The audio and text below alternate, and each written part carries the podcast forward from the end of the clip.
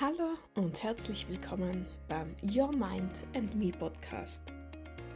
Mein Name ist Stephanie und ich will mich heute mit dir über Angst und Liebe unterhalten und warum diese zwei Gefühle die Grundlage für die meisten unserer Gefühle sind. Lass uns gleich starten.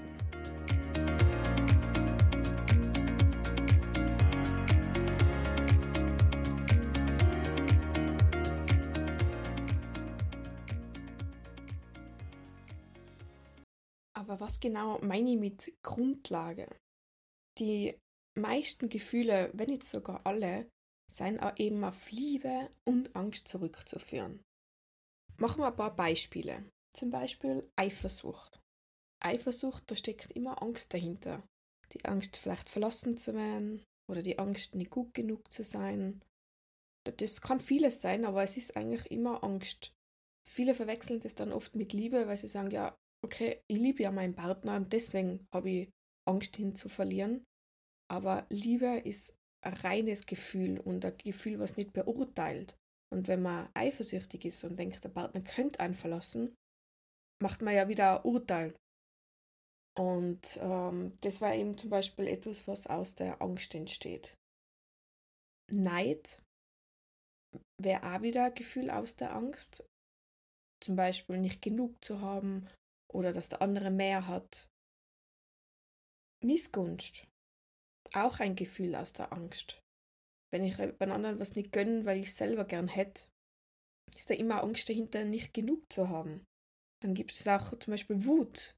Wütend ist auch immer der, der das Gefühl hat, nicht gerecht behandelt zu werden. Und da steckt manchmal auch Angst dahinter. Weil der mehr hat als wie ich, bin jetzt sauer. Oder weil ich das Gefühl habe, ich werde nicht genug geschätzt, bin ich sauer. Und nicht genug geschätzt werden ist einmal Angst auch unterzugehen. Also wenn du mal wütend bist auf jemanden, weil er dir nicht genug Beachtung schenkt zum Beispiel, fragt immer, okay, steckt da eventuell auch eine Angst dahinter oder ein Glaubenssatz? Es ist nicht immer das vordergründige Gefühl, was der Auslöser ist. Es ist oft nur das Ventil, sage ich jetzt einmal, aber nicht der Auslöser. Dann zum Beispiel Traurigkeit. Traurigkeit kann auch oft aus der Angst kommen. Angst, etwas zu verlieren oder nicht zu bekommen. Angst zum Beispiel, nicht genug Geld zu haben und dann ist man traurig. Oder traurig sein, dass man sich jetzt nicht etwas Neues kaufen kann, das neueste Handy zum Beispiel, ist auch oft aus der Angst, nicht genug zu haben oder dass an die An Anerkennung zum Beispiel fehlt. Misstrauen wäre auch etwas, was aus der Angst entsteht, weil da hat man gerne mal Angst, verlassen zu werden oder nicht gesehen zu werden oder dass der Mensch sein Vertrauen einfach missbraucht, sozusagen. Was jetzt wieder das Gegenteil in der Liebe dann wäre, das wäre das Vertrauen. Die Liebe ist der Teil in uns, der jemand anderen vertrauen will, von ganzem Herzen.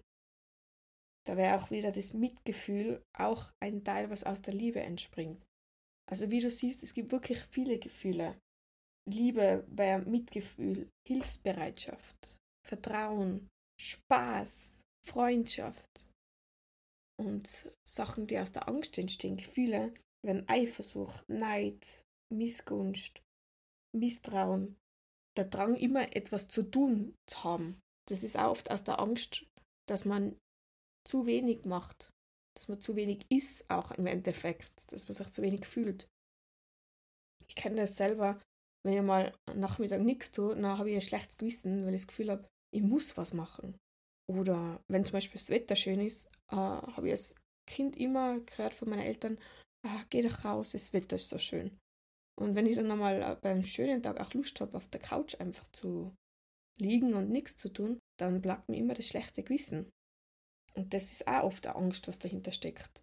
Eben Angst, etwas nicht auszunützen oder was ja eigentlich total ich sage immer, eigentlich idiotisch ist, weil wir sind alle erwachsen. Wir können tun und lassen, was wir wollen. Und wenn wir sagen, okay, der Haushalt bleibt heute einfach mal liegen, dann darf er liegen bleiben. Da muss sich keiner rechtfertigen. Oder wenn man zum Beispiel den Partner einengt, also wirklich so 24-7 immer nur zusammenpickt, dann kann auf jeden Fall ein Teil davon Liebe sein. Das will ich überhaupt gar nicht abstreiten. Aber wenn man nicht ohne den Partner kann, darf man sich immer fragen, steckt da vielleicht eine gewisse Angst dahinter? Eine Angst, wer ist man ohne den Partner? Oder was macht der Partner, wenn man nicht bei ihm ist? Wie gesagt, das sind alles nur so Anstöße vielleicht an dich, dass du einmal reinspürst bei gewissen Dingen, steckt vielleicht einer der zwei Grundgefühle dahinter. Das hilft ungemein, Sachen zu hinterfragen und dann auch aufzulösen. Weil wenn man gewisse Gefühle einfach sagen, okay, wir akzeptieren sie einfach, weil es so ist. Und ich habe das in einigen Podcast-Folgen schon gesagt. Ein Gefühl zu akzeptieren in erster Linie ist der richtige Weg.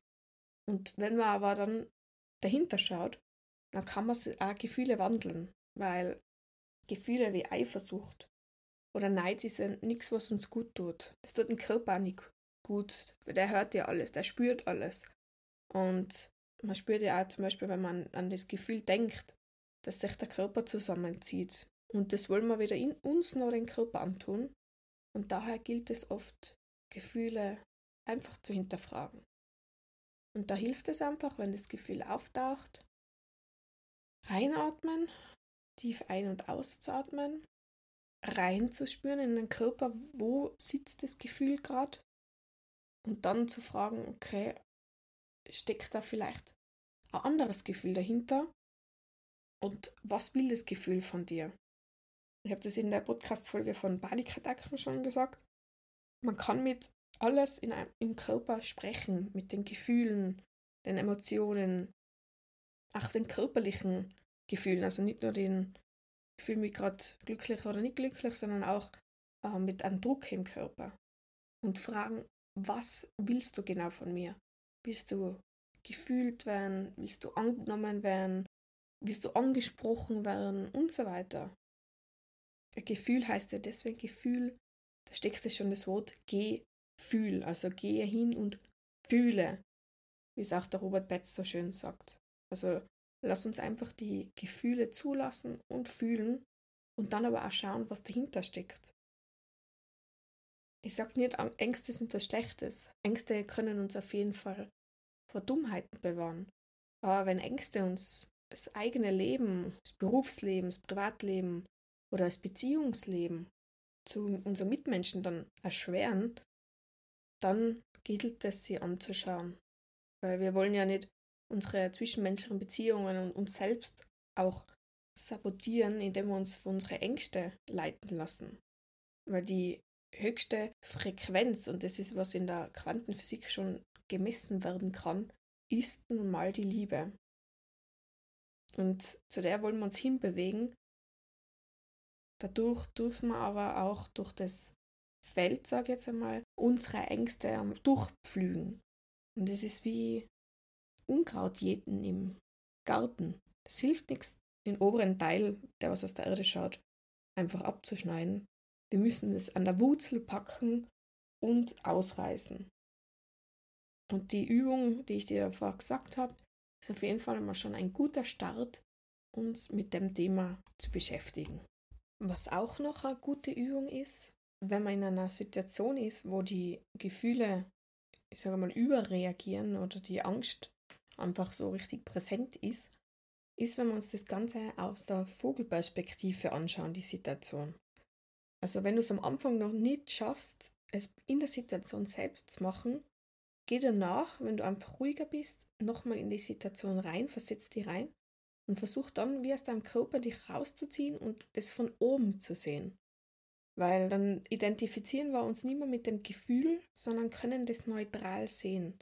Und dann können wir auch wirklich neutral beurteilen, ist es jetzt wirklich eine Reaktion gewesen, die gerechtfertigt war, oder habe ich da eventuell aus der Angst außer reagiert? Und dann schaust du das einfach an, war das wirklich so oder nicht? Weil wir sehr viel, was uns passiert, interpretieren. Da gibt es einfach auch zwei Begriffe, Realität und Interpretation. Jetzt wirst du vermutlich denken, ja, aber die Situation war ja wirklich so. Und ich will dir das jetzt gar nicht abstreiten, aber die Tatsache ist, dass vieles von dem, was wir erlebt haben in unserer Vergangenheit, wir zusätzlich interpretieren. Wir speichern es in unserem Gehirn ab, die Bilder mit den Emotionen dazu. Da ist immer ein Gefühl dabei. Wenn ich zum Beispiel sage, denk an deinen letzten Urlaub oder an den letzten Streit mit jemandem, den du gern magst, dann kannst du das Bild nicht hochbeschwören, ohne dass du auch was dabei fühlst. Und es ist ein tolles Ventil, was wir da haben im Kopf. Aber natürlich kann es unsere Wahrnehmung verfälschen. Weil wenn ich jetzt zum Beispiel einen Streit im Kopf habe, der, wo ich total verletzt war, zum Beispiel, und dann denke ich an das und spüre nur die Verletzung.